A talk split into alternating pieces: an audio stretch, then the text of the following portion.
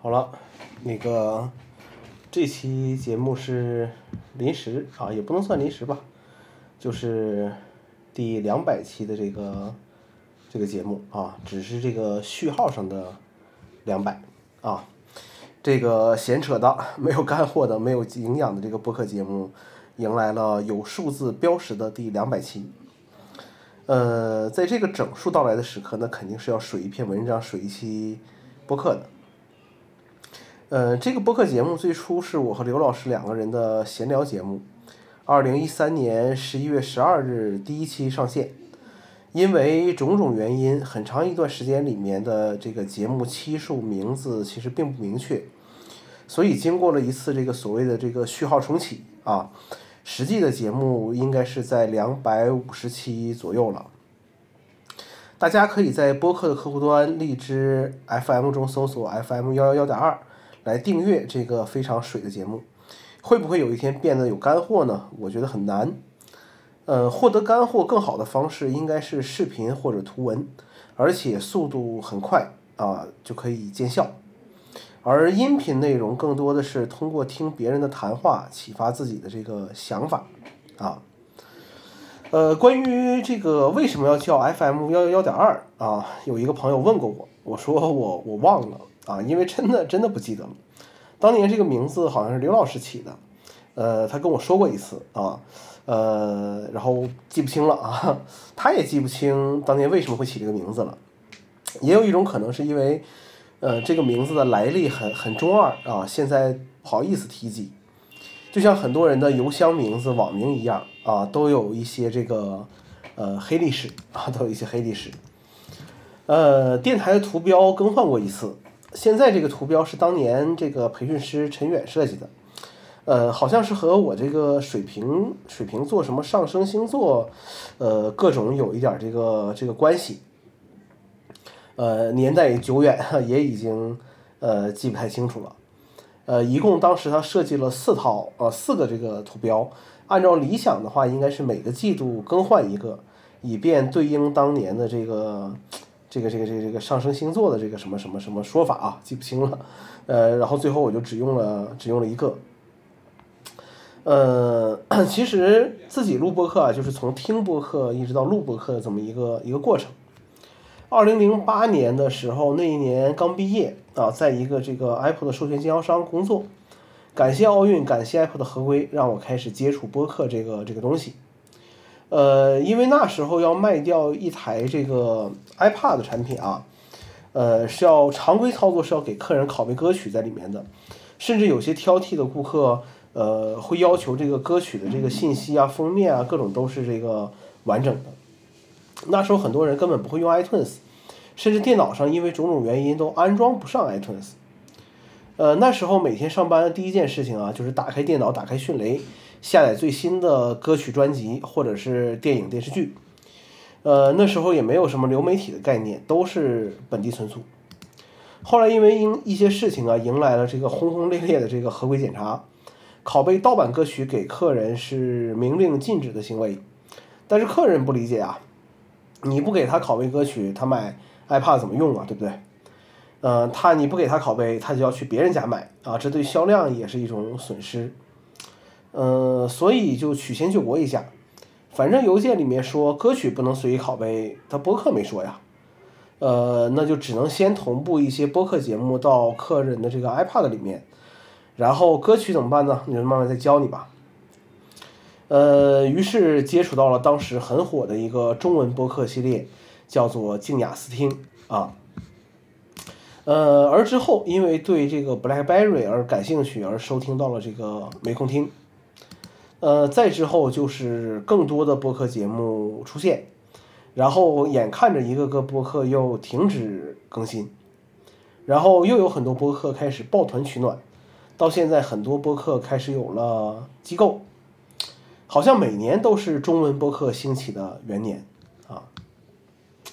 呃，当时作为一个培训师，作为一个内向的人，总总需要有一些观点的输出，还不想露脸。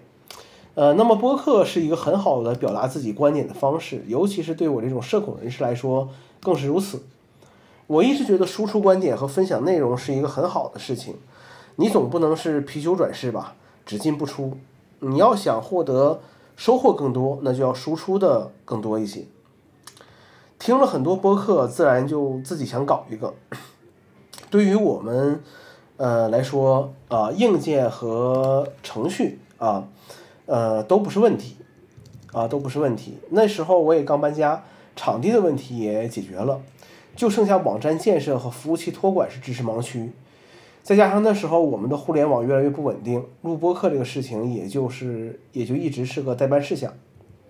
直到二零一三年的一天啊，刘老师跟我说，励志 FM 现在可以将播客节目托管，然后分发到 Apple Podcast 上面了，我们会减轻很多工序，我们可以开始录播课了啊，于是就有了这个最初周更，然后季更，然后年更，然后又周更的节目了。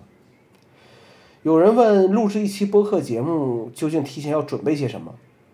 我想套用这个过渡星球联合创始人的一句话，呃，这句话是怎么说呢？啊，嗯，只要决定出发，最困难的部分就已结束，那么出发吧。呃，简单分享一下现在录一期所谓的这个节目的流程吧。随着设备的更新和对内容质量要求的躺平，呃，录节目就越发的简单了，啊，呃，自己的单口节目其实就是公众号里面每周小总结的这个语音版本，时间很短啊，三五分钟，舒尔 MV 五幺 M MacBook Air Logic Pro，然后直接输出就可以了，背景音乐都不加，这些设备和内容简直是不成正比。颇有种大材小用、追求仪式感的感觉。呃，其实要是再简单一点，一个安静的环境、有线耳机、语音备忘录也不是不可以的。一般邀请嘉宾的节目就是聊聊和 Apple 相关内容，然后扯点别的啊。一般时间会在一小时左右。提前用这个 MyNote 简单写个提纲，然后微信语音通话啊，语音备忘录录制自己的声音，最后两段音频一合并啊就可以了。后期也没什么剪辑，最多就是把两段音频对齐就可以了，啊，呃，怎么说呢？啊，还是要吐槽一下 Apple 把这个 GarageBand 里面 Podcast 的录制编辑功能砍掉。呃，即便过去了这么多年，啊，我还是耿耿于怀这个事情。呃，最后输出音频，保存一份在本地，一份在网盘，最后上传到荔枝 FM 平台就可以了。啊呃，最难的事情是什么呢？其实不只是播客，任何你想要做的事情啊，最困难的部分就是怎么去，怎么持续的进行下去，尤其是在这个没有粉丝、没有回复的时候，这是最难熬的时候。但是你要想明白，为什么要做这件事之后，其实没有粉丝、没有回复也不是那么重要的事情，主要是 能不能想明白啊？能不能想明白？呃，千万别一上来就做的。做的特别精良啊！我的观点是，还是先有数量之后再想着质量的事情。见过太多的播客节目，这个一上来啊，呃，质量很非常高啊，开场、背景音乐、剪辑、聊天内容、show notes、封面，面面俱到啊。然后没两期，没有做几期，两三期就停更了。呃，很大程度上，我觉得，嗯，就是因为他做的太精良了。挖了个这个大坑，把自己给给埋了。所以啊，想做这件事情，就先把这个数量做起来，持续的稳定的更新下去，然后再想着提升质量。下一步打算是什么呢？啊，还是以稳定输出的、稳定的、持续的输出啊为为主，争取把刘老师重新拉回这个播客的阵营，多请一些人远程聊聊天。嗯，对于内容有一个大的系列可能会更新啊，可能还会配合一些视频一起。这个还在构思的非常初级的这个阶段，连阿尔法阶段都都算不上啊。好了，呃，借这个两百期这个机会，又水一期这个，呃，水一篇文章，水一期呃节目啊，那就这样了，我们下期再见。